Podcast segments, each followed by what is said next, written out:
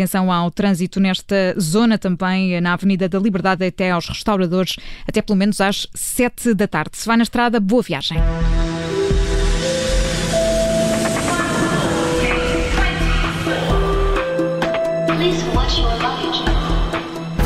Entramos em Jetlag com a diretora adjunta do Observador Filomena Martins. Olá, Filomena, bem-vinda. Olá, meus caros. Olá, Filomena. Vamos até Paris.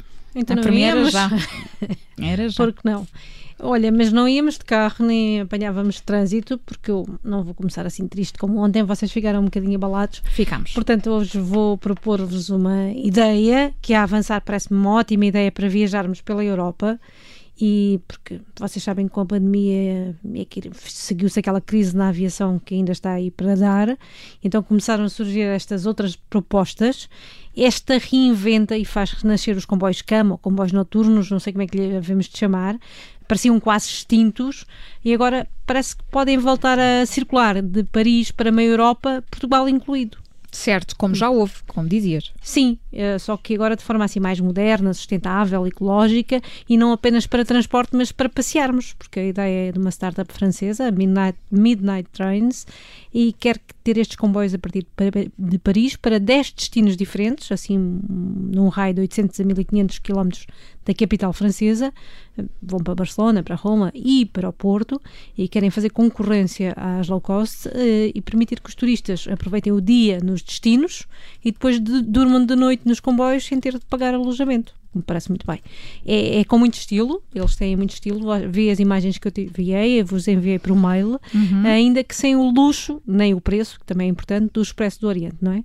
Tens um quarto privado. Pois é, Expresso do Oriente. com cama e, e, e, casa de banho, e pode ser um quarto individual, pode ser um quarto de casal, ou pode ser até para viajar com amigos ou família.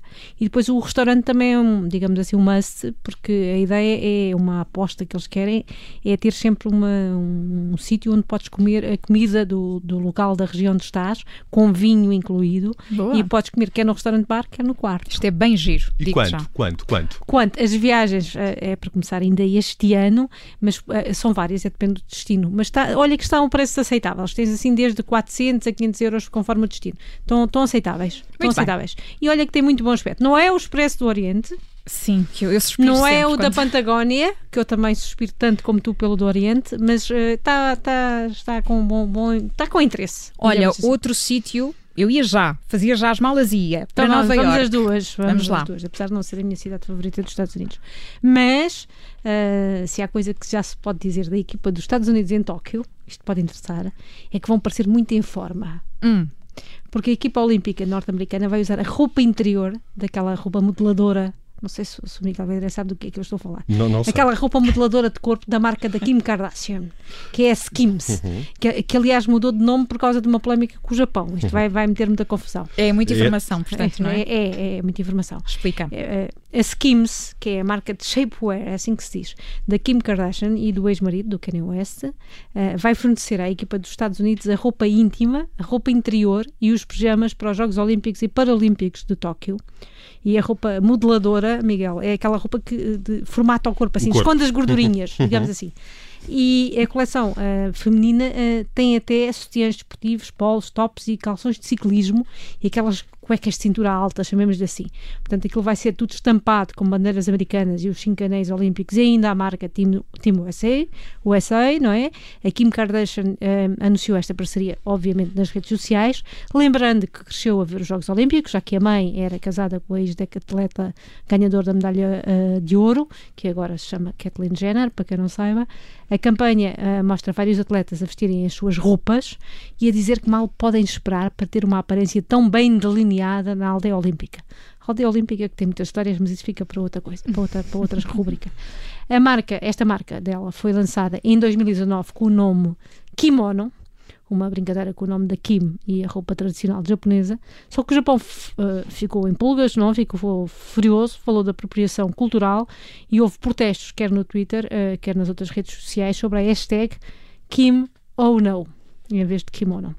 Ela veio argumentar, coitada, a dizer que isto era uma questão de inclusão e diversidade e, e acabou, no entanto, a deixar cair o kimono e passou para Skims, que também mete S and Kim. E uma eventual estratégia para distrair a concorrência, não é? Porque É, se de facto esses fatos modelam o corpo de mulheres e homens, imagino que isso seja um fator de distração para a concorrência durante Pode as ser, provas. não, Não, sei, depois tu dirás. Olha, depois vai render, vai render muito, certeza. Vai, vai. Coitadinha, a Kim Kardashian precisa, não é? Tem pouco. Precisa, ela tem pouco. Exatamente. Vamos passar para o Utah. Exatamente, mas é mais uma coisa em que eu acho que não podemos participar, a não ser que queiras ir para o Utah também. Vamos de Nova Iorque, depois para o, para o Utah, para o lá, Salt Lake City, é por aí.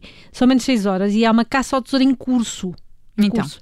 A ideia de dois amigos que decidiram animar a população deste estado em tempos de pandemia e depois daqueles, destes meses todos de confinamento e de restrições e esconderam um baú com 10 mil dólares, são 8.400 euros, em notas, moedas de prata e outras coisas fixes, que eles não dizem o que é, e colocaram várias pistas online através de um poema e está toda a gente envolvida nesta aventura divertida. Não é um tesouro, mas quase, Filomena. É quase, eles não dizem como é que conseguiram tanto dinheiro.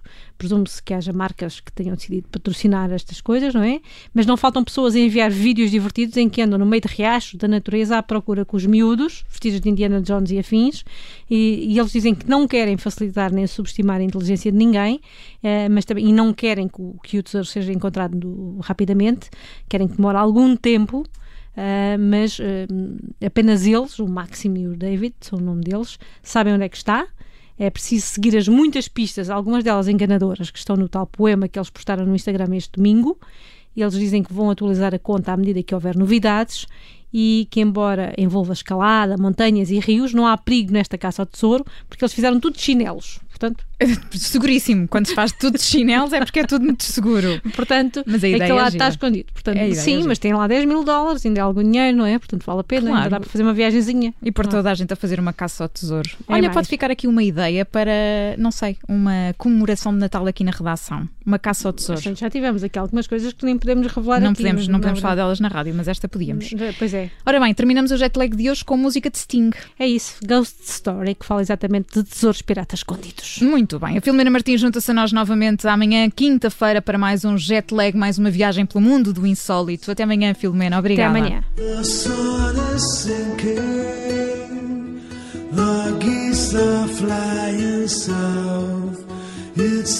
Me thinking. I did not miss you much. I did not suffer. Why did not